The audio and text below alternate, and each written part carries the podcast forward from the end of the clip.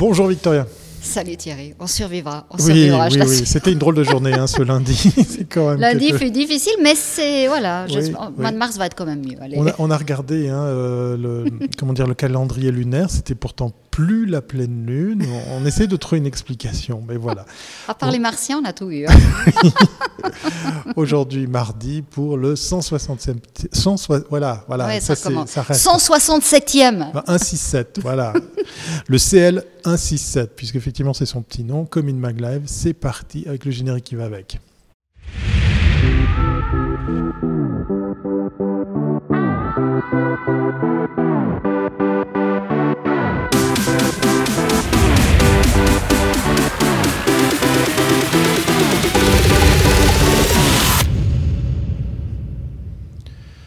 Le deuxième jour de la semaine qu'on va, qu'on va se souhaiter bonne, une belle semaine. Hein. on, va dire que ça a bien bien allé. Et pour bien aller, on a aussi un, chouette invité qui ah nous attend au fond du studio. De qui s'agit-il avec, euh, De quoi va-t-on parler avec lui? Alors voilà, depuis 13 ans, l'unité muséographique du groupe Point Prod Actua a déployé son expertise scientifique, artistique et didactique avec les musées.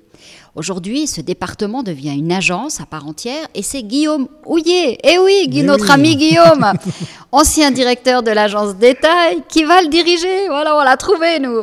L'occasion d'en savoir plus sur cette one-stop shop, j'adore ce genre de truc, ce terme, ça, ça, veut tout rien dire, qui se propose de réinventer les interactions muséales et expérientielles. Salut mon Guillaume, comment tu vas? Bienvenue à bord. Ça nous fait tellement plaisir de t'avoir. On t'a cherché, hein les deux compères. On peut le dire. Oui, c'était pas chose facile. Voilà, il, est là, il est dans les murs de Commune Maglag. Ouf. Ça nous fait très plaisir. Allez, première capsule. Ça me fait très plaisir aussi.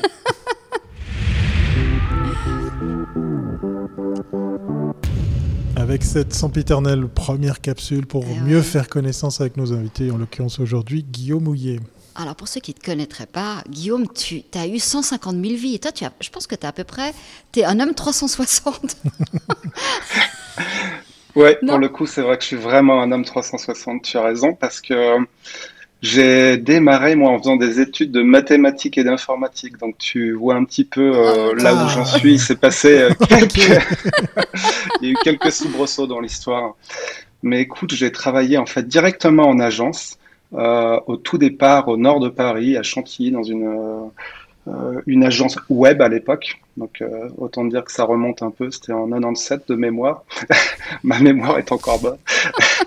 et j'y étais développeur. Et puis tu sais, c'était vraiment l'expansion complètement dingue des sites internet, etc. Et du coup, euh, la, la, société dans laquelle j'étais est passée de 4 à 10 à 20 à 50 salariés, etc. etc. Et puis moi, j'ai gravi les échelons euh, très rapidement, en fait, dans cette société. Et puis, euh, tout était si facile euh, que j'avais envie de faire un raccord avec mes envies personnelles. Et mes envies personnelles, c'était d'habiter à la montagne. Et Genève en particulier, c'était le rêve absolu. Et j'ai fini par réussir à convaincre les deux boss pour lesquels je bossais que effectivement Genève c'était the place to be pour avoir une agence. Ils l'ont accepté et c'est comme ça que je suis arrivé à Genève en 2000 ou 2001. Il y a eu euh, juste derrière, tu sais, le, fameux boom. Euh, la bulle, la bulle, Internet. tout s'est cassé la figure, la bulle, elle a fait pouf. il faut dire que les, sites à euh, l'époque, on les vendait sacrément cher. Ça n'allait pas durer longtemps. C'était pas donné. J'ai des souvenirs de prix, j'ose même pas en parler. non, non, non, non, on va pas en parler. Et donc, euh, ben, écoute, j'ai quitté cette société, évidemment, juste avant qu'elle ne s'en aille. Et euh, je me suis retrouvé sur le carreau pendant deux mois en me demandant bien ce que j'allais faire. Euh, surtout que pour le coup, euh, tout ce qui concernait Internet et digital, c'était quand même plus très en vogue. Euh, et j'ai beaucoup hésité déjà à l'époque, tu vois, à ouvrir un restaurant, à balader des ânes, à... à, faire toute autre chose. C'est déjà un peu de l'événementiel, euh, ça. Hein Attention. Carrément, tu vois. L'expérience, hein et puis j'avais pu rencontrer finalement pas mal de monde euh, au cours de ces deux dernières années euh, à Genève, et notamment Kazunori Ozawa qui lui avait bossé comme euh, directeur artistique pour une grosse boîte de web aussi, qui lui aussi venait de se retrouver sur le carreau. Et puis, j'avais toujours eu un petit peu envie de monter ma boîte, mais toi, c'était en arrière-plan. Mais ce qui s'est passé, c'est qu'à ce moment-là, je devais avoir 32, 33 ans et je me suis dit, écoute, si tu le fais pas là, maintenant, en réalité, tu le feras jamais. Mhm. Donc, on a monté cette boîte qui s'appelle Détail Casu. Et puis, euh, mais pas avec des très grandes ambitions, honnêtement. Hein. Je veux dire, euh, l'idée, c'était euh, d'avoir un boulot quand même avant toute chose.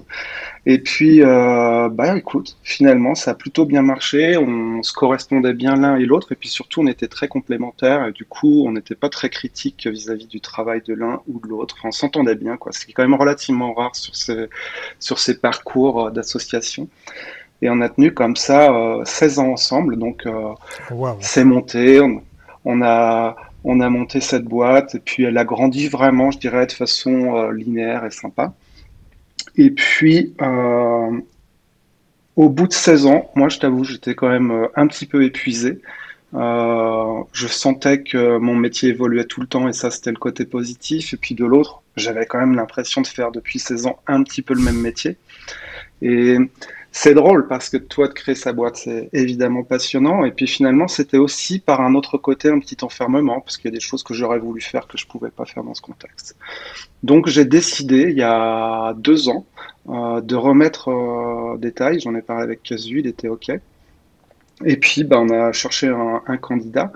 Euh, on l'a trouvé, ça faisait du sens, tout ça s'imbriquait bien. Puis c'est le groupe euh, ILEM qui nous a racheté. Ah et mhm. puis euh, Pascal Détra, qui était euh, notre troisième associé, lui souhaitait rester et donc il a pris la tête de l'ensemble. On l'a interviewé. je crois que ça fait. On l'a eu. Il est passé. C'était super sympa. Vraiment, c'était. il est extra, Pascal, vraiment. Ah c'est un chouette type. Et d'ailleurs, les gens qui ont racheté des tailles sont vraiment des, des chouettes personnes également. Cet épisode terminé, je me suis dit, j'ai quand même bien mérité six mois de vacances. Et en effet, je me suis retiré avec de nouveau à peu près les mêmes hésitations. Est-ce que j'ouvre un gîte, un restaurant? Est-ce que je reste dans la partie, etc. Et puis, euh, j'ai été contacté euh, un petit peu par hasard suite au, blog que je rédigeais. Là, avec, euh, j'ai été contacté par Christophe Miville, que j'avais rencontré bah, dans ma vie précédente, justement. Et puis par Vincent Gonnet. Et puis je dois dire, le, le contact est, est, vraiment bien passé. J'ai mhm. beaucoup d'admiration pour ces, ces, deux personnes. Et puis ce groupe Point Prod, donc dans lequel euh, je suis arrivé, bah, je le connaissais évidemment, mais honnêtement de l'extérieur, enfin de l'intérieur, je soupçonnais pas à quel point c'était grand et tout ce qu'ils réalisaient en fait. Donc euh, je les ai rejoints le 1er novembre, toi, l'année passée. Ce, groupe donc avait un département de muséographie qui fonctionnait depuis 13 ans. C'est Marie Carrard qui, menait tout ça. Euh, elle avait vraiment fait un super boulot hein, avec l'équipe qu'elle avait. Euh, et donc moi, ma mission quand je suis arrivé, on m'a dit écoute, un, évidemment réaliser les projets euh, qui sont en cours, je t'en reparlerai. Deux, euh, ce serait pas mal aussi si tu nous trouvais des nouveaux projets, évidemment. et trois, euh, on va en profiter pour lancer l'agence. C'était un projet qui existait déjà, ils n'avaient pas eu le temps de le faire, donc j'arrivais à point nommé pour faire cette transition et puis lancer cette agence narrative qui appartient maintenant au groupe Point Prod. Mais ce que je trouve intéressant quand je parlais de 360, c'était que chez Détail, tu avais aussi, tu t'étais aussi préoccupé de l'édition, il y avait de la création. Je veux dire, c'était pas qu'une agence web. Et donc toi, tu as toujours été euh, intéressé par tous les modes de communication. Parce qu'après, évidemment, le digital est arrivé. Euh, donc voilà, donc tu vraiment, euh, t'étais pas qu'un développeur stricto sensu, quoi. Non, non, non. Parce que je pense que ça joue un rôle dans ce que tu vas faire maintenant. Oui, c'est vrai. On a vraiment démarré à cette époque euh, en faisant de l'édition, effectivement, quasi exclusivement, puis du web, puis euh, de l'appli, etc. Et puis à la fin, on montait des, opérations véritablement 360 degrés avec des événements, etc. Enfin, c'était devenu euh, une grosse machine, effectivement. Parfait. Alors, on va passer à la deuxième capsule. Avec grand plaisir.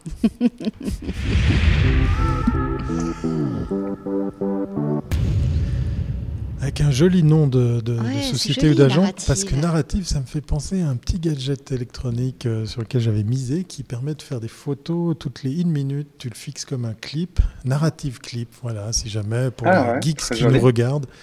Donc peut-être Ah, que c'est ouais, voilà. Mais je pense que ça. c'est peut-être sur la même lignée. Ouais. C'est ça, ou alors parce qu'il y a Idéatif dans le groupe qui est l'agence web, Narrative qui est l'agence maintenant de narration Mhm, muséale et expéri- expér- expérientielle. Il y a épisode 4 aussi, Point Prod qui est de la création du visuel, A2, A2P, on, les avait eu aussi, Oui, hein, oui. sur du contenu créatif digital, euh, et Actua. Alors, euh, on a parlé d'Actua indirectement par le Cube qui avait été gagné au meilleur du web Juste. euh, pour le, le mondial de, de triathlon ou biathlon, je sais plus. Enfin, du sport. C'était du sport. Donc voilà. Donc c'est vrai que voilà. Donc ce narratif. Alors narratif. Donc tu nous le dis. euh, pourquoi maintenant euh, Pourquoi lancer une agence dans une année pareille à un moment où on ne sait pas Ah, si le vrai, ça. deuxième semestre sera sera sera un semestre normal ou voilà. Puis les gens jusqu'à maintenant n'allaient pas au musée, je te rappelle. hein. oui, mais euh, depuis, depuis hier, tout ça a réouvert. Oui, mais enfin, c'est- tout 1er est mars, fragile, ça y est, voilà. c'est- ouais, ouais, donc explique-nous. Bon, d'abord le nom. Euh, tout, tout ce que l'on va voir et tout ce dont on va parler, euh, tout ça c'est collégial en réalité évidemment. C'est-à-dire, euh, moi j'ai organisé des brainstorms. Finalement, je fais que animer euh, une équipe euh, super sympa avec des gens qui sont bons, qui sont compétents, etc. Et donc ce nom, il est, il est issu d'un brainstorm. Euh, de mémoire, c'est Romain qui a eu euh, cette idée de nom et puis qui, qui a plu à tout le monde. Et puis ensuite, ça a fait son cheminement, l'identité, etc. Mais effectivement, sur la date de lancement, alors écoute, c'est un projet d'assez longue date en fait chez Point Prod. C'est pas, c'est pas tout soudain là maintenant. Euh, en plus, nous, on était prêts depuis euh, quelques bonnes semaines déjà, et puis on a visé qu'il y avait les congés genevois, puis il y avait les congés vaudois, etc. Et puis on s'est dit, bon, 1er mars, c'est peut-être une pas mauvaise date de lancement, et quand en plus euh, la Confédération a annoncé que les musées allaient pouvoir réouvrir le Bingo. 1er mars, on s'est Ouais. dit, définitivement, c'est quand même... the day, the Non, non, D-Day. Ils les ont influencés. Ils ont été soudoyer le Conseil fédéral, je suis sûr. Non, non, non, non, même pas.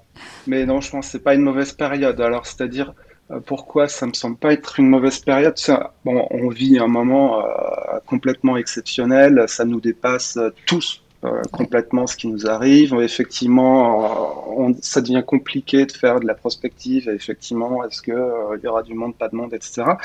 Mais j'ai l'impression, moi, que dans tout ce genre de crise aussi profonde, et pour les musées, j'ai l'impression, euh, au vu de ce que je vois là pour le moment, en gros, tu as un tiers des musées qui se disent, bon, bah, c'est l'occasion de se réinventer. C'est l'occasion de, de refaire quelque chose de fort, c'est l'occasion de réfléchir et de mettre en œuvre. Et évidemment, ceux-là, on va essayer de travailler avec eux. Pour euh, un autre tiers, bon, bah écoute, ils vivent cette, euh, ce moment euh, difficilement comme nous tous, et puis euh, bah, ils font avancer le day-to-day, ils préparent euh, la prochaine expo temporaire, euh, ils en profitent. Bon, je dirais, globalement, rien n'a changé, et puis il y en a un tiers pour lequel ça risque d'être absolument catastrophique. Hein. Je sais pas, vous avez vu euh, Chillon qui licencie, qui fait Ouais. des pertes, etc. Enfin, c'est quand même, c'est quand même un moment vraiment très, très, très difficile. Donc, je pense que c'est aussi un grand moment de réinvention. Et du coup, je pense que c'est un moment assez idéal en réalité pour, pour lancer cette activité, enfin la prolonger en réalité. hein.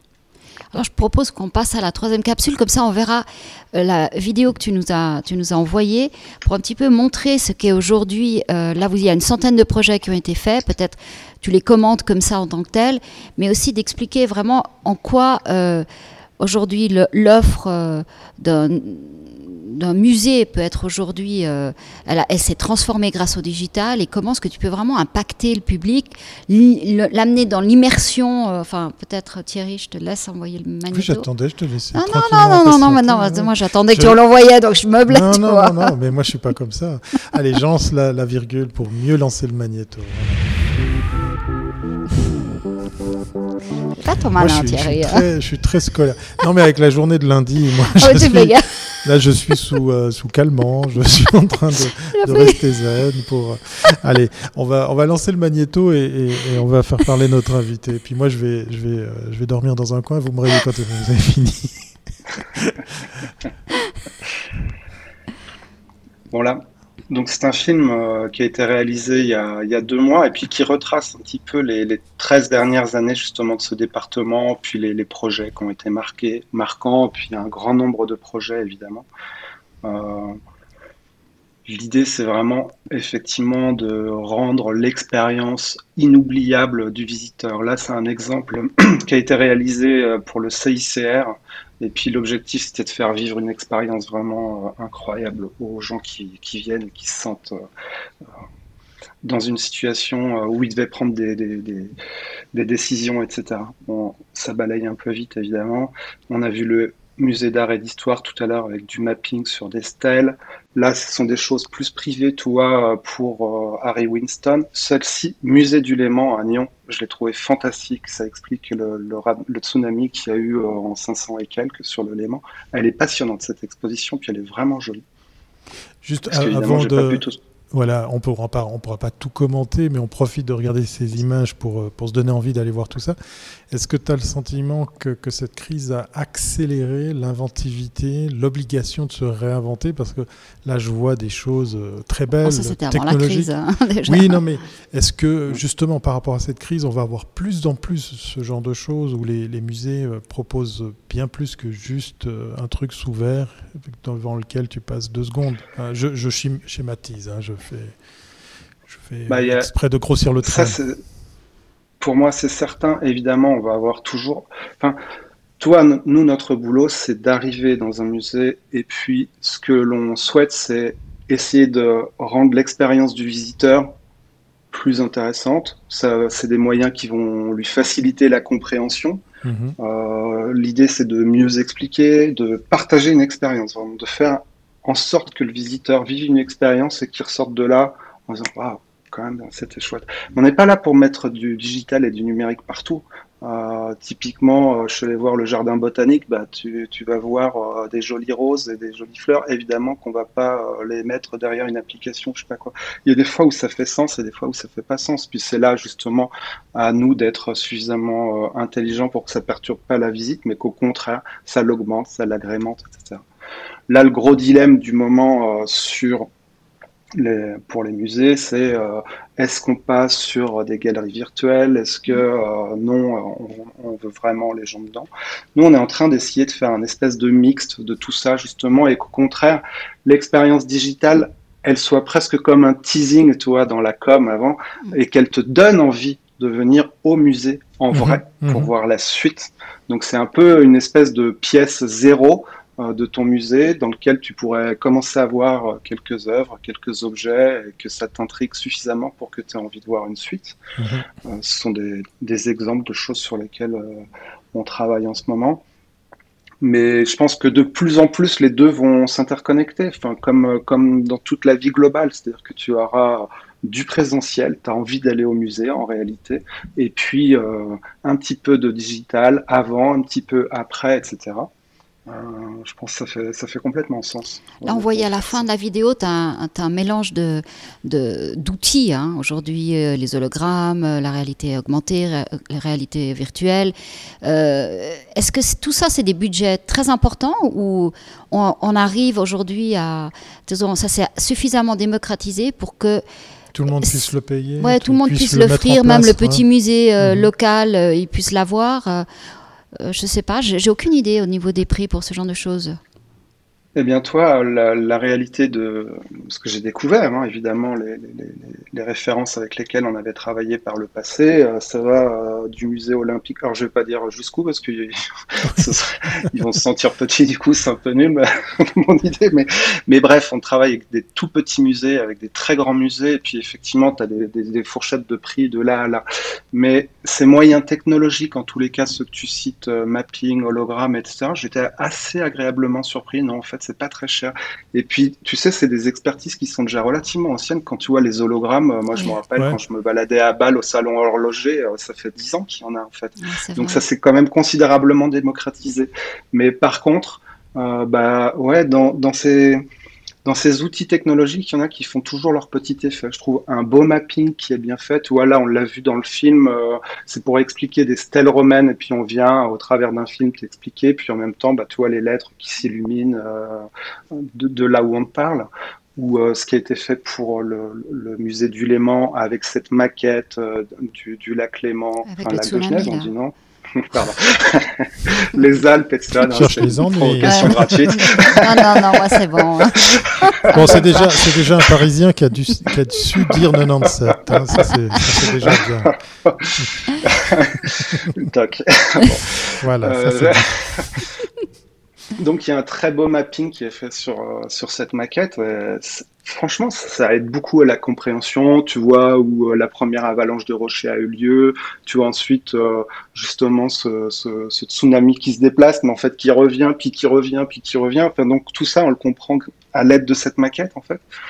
Et voilà, donc ce que je disais, c'est que tu certains outils qui ont vraiment la, la préférence des utilisateurs. Quand on voit un mapping, quand on voit un hologramme, ben on est encore souvent euh, scotché, puis ça nous rend euh, attentif à ce qui se passe.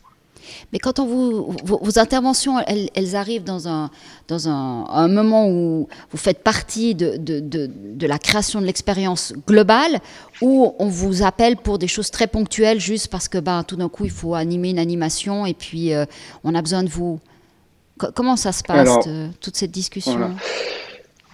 Tu as tout à fait raison, c'est exactement ce qui se passe. C'est-à-dire que nous, la compétence et les services que l'on offre, euh, je les détaillerai, mais en gros, tu as cinq piliers. Tu as la stratégie, la scénographie, l'audiovisuel, l'interaction, la technique.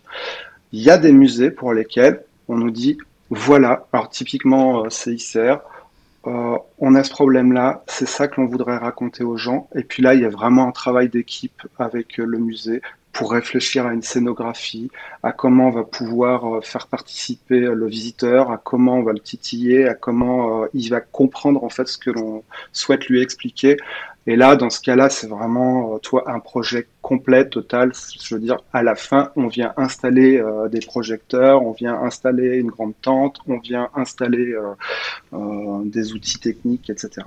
Et puis, en effet, il y a des fois où on nous appelle pour un besoin euh, très ponctuel. Euh, là, par exemple, en ce moment, je travaille pour le musée romain de, de dans lequel on a déjà beaucoup travaillé. Et puis, on vient remplacer euh, des anciens dispositifs par des choses un peu plus nouvelles, un peu plus dans l'air du temps.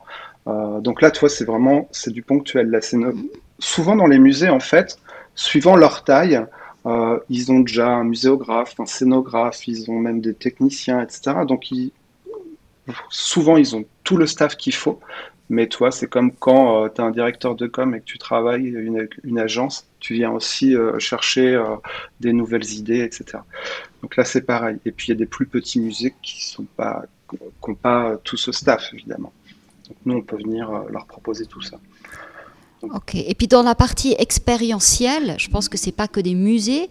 Euh, un, une marque qui fait un événement, elle peut aussi venir vous demander euh, de créer un concept ou vous entrez pas tellement Voilà. dans, dans ce genre de, de, de, de demande?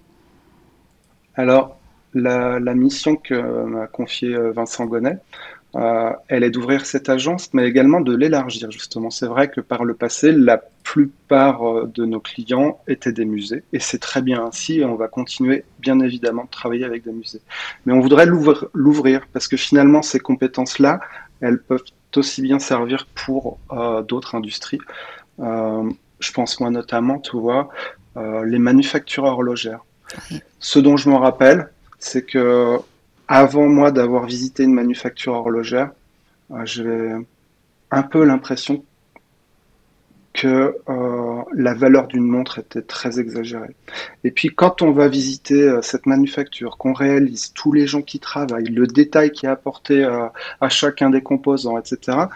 Enfin bref, c'est vraiment une vraie expérience et elle nous transforme, elle transforme notre idée par rapport à, à- à cet objet. Donc euh, j'aimerais beaucoup que l'on arrive effectivement à mettre en place des expériences au sein de manufactures, mais au sein d'industries.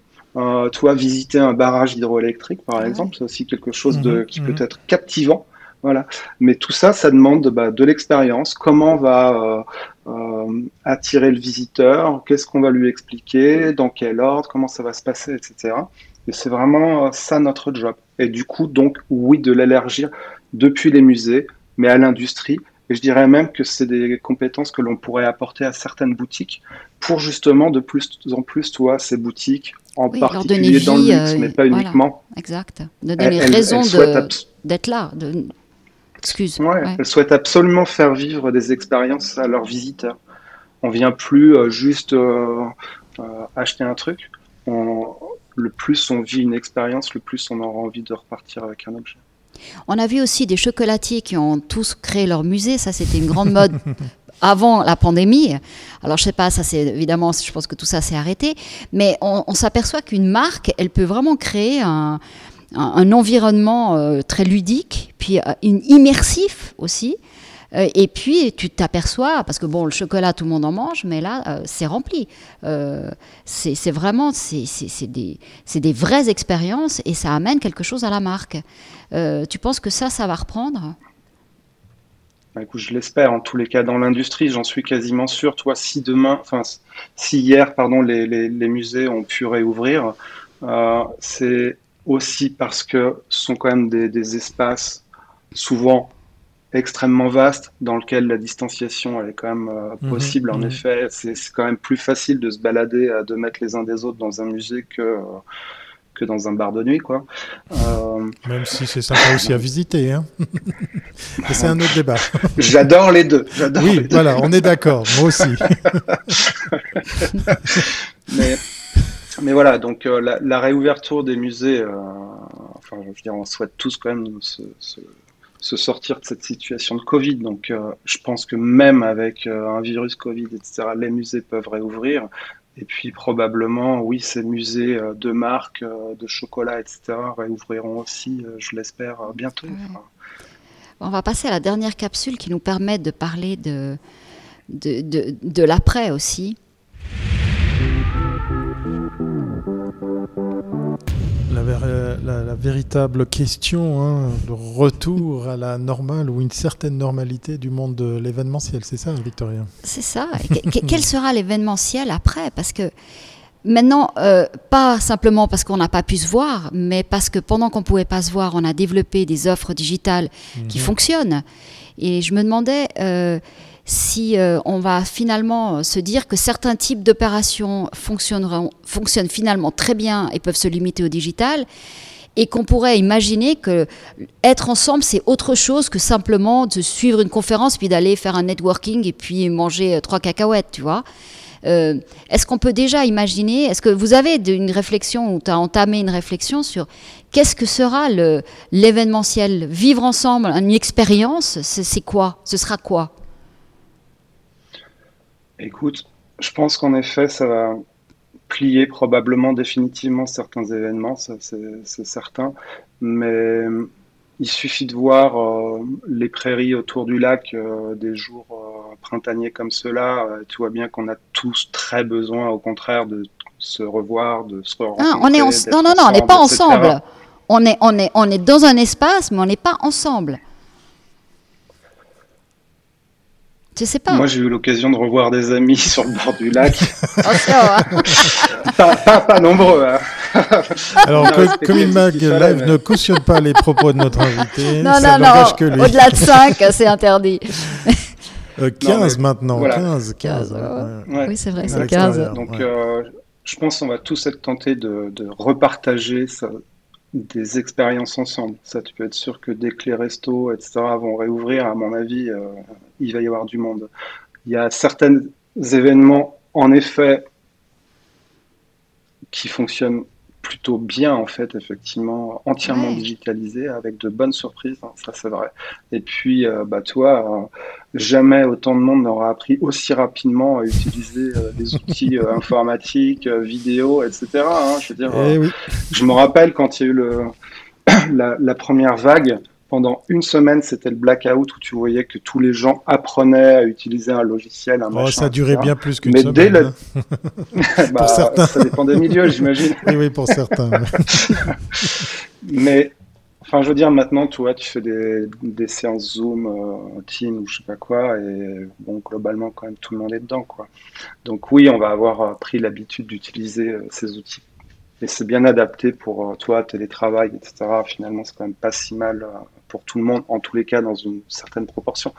Mais après, je pense que heureusement, il va subsister euh, de grandes expériences euh, avec du public, avec des envies. Là, toi, par exemple, euh, chez A2P, donc chez Point Prod, là, hier, tu avais la présentation de Car of the Year qui habituellement, bah, il y a beaucoup de public, beaucoup de monde, etc. Donc là, c'est bah, tout un grand studio avec euh, des murs virtuels et tout. À part ça, c'est quand même un, truc euh, assez incroyable hein, en, termes de technologie. Mais effectivement, c'est tout virtualisé, il n'y a personne. Mhm. Mhm. Oui, et puis ça touche plus de monde parce que. Après, tu vois, maintenant, avec toutes ces datas, vu que tout le monde ne parle plus que de data, euh, tu touches fatalement, pour des événements qui étaient locaux, si tu peux les digitaliser, tu, fatalement, tu auras plus de monde. Donc ça peut mm. amener certains organisateurs et puis euh, les sponsors et tout ce qui suit à se dire finalement gardons la version euh, digitale qui est, plus, est plus porteuse. Et puis c'est tellement plus simple pour le catering. et puis elle, attends, elle rapporte plus parce qu'elle coûte moins cher. Ouais, t'as pas de catering, en, en termes d'économie et tout, ça c'est sûr. Clair. Mais il y a toujours des moments où euh, justement faire partager une vraie expérience en vrai, ça, ça demeurera ce dont on parlait tout à l'heure, l'exemple de la visite de la manufacture. Euh, mhm. Tous les horlogers, ils s'arrachent la tête pour euh, justement essayer de, la virtualiser, etc. Alors, euh, il y a des choses de mieux en mieux, etc. Mais bon, à la fin, on remplacera pas le, fait de voir les ouvriers qui bossent sur une montre. un musée, c'est pareil. effectivement, je vois des systèmes où tu, tu, peux agrandir à l'infini ton œuvre. C'est fantastique, c'est super. N'empêche que je crois que tu peux pas ressentir la même émotion que quand tu es devant l'œuvre. Donc, moi, je suis pas très inquiet quand même. Je pense que demain, les gens y retourneront. Tu penses, dès, dès qu'on va retrouver des, des, conditions un peu normales, on va se, on va se précipiter sur toutes les choses qu'on n'a pas eu le droit de faire. Enfin, on laisse faire. je sais pas. moi, je sais pas. C'est une grande question pour moi. C'est pas. Je suis... Ça sera le mot de la fin, une question ouverte, hein, parce qu'en en fait, on n'a pas tout à fait trouvé la réponse. Est-ce que ça sera complémentaire? L'occasion de refaire un live avec toi. maintenant qu'on sait où tu es. Voilà. Maintenant qu'on arrive à te trouver, surtout. Merci beaucoup, Guillaume. Hein, on rappelle. Euh, Merci, c'était super sympa. Ça nous a fait très très plaisir de reparler avec toi, et on viendra te voir en vrai. Voilà, Volontiers. D'autant, d'autant que euh, on loge dans le cube. Et je sais que le cube, c'est quelque chose qui vous parle. Ah bah oui. très, très. Ça, c'est clair et net. on va se dire à très très bientôt avec des bouteilles aussi. À très bientôt. Ouais, bah, Merci Guillaume. ciao, ciao. Merci à vous. Ça m'a fait très plaisir. Voilà, on clôt ici ce 167e épisode de Commune Mag Live. Euh, vous l'aurez peut-être remarqué, un certain d'entre vous, il y a un petit truc euh, en bas sur le bandeau, en bas à droite. Ben, c'est juste le teasing. Vous, en saurez un peu plus chaque jour. Hein. Aujourd'hui, vous l'avez vu. Peut-être que ça va vous titiller, peut-être que ça va vous inspirer quelque chose. complètement digital. Voilà, voilà. Nous, nous, on donne aussi dans l'événementiel, donc on, on, vous titille euh, votre intérêt. On vous en dit plus demain mercredi. D'ici là, portez-vous bien et puis on se retrouve euh, à 12h30 pour le prochain Comme une Maglab. Allez, salut Thierry. Ciao, ciao Victoria.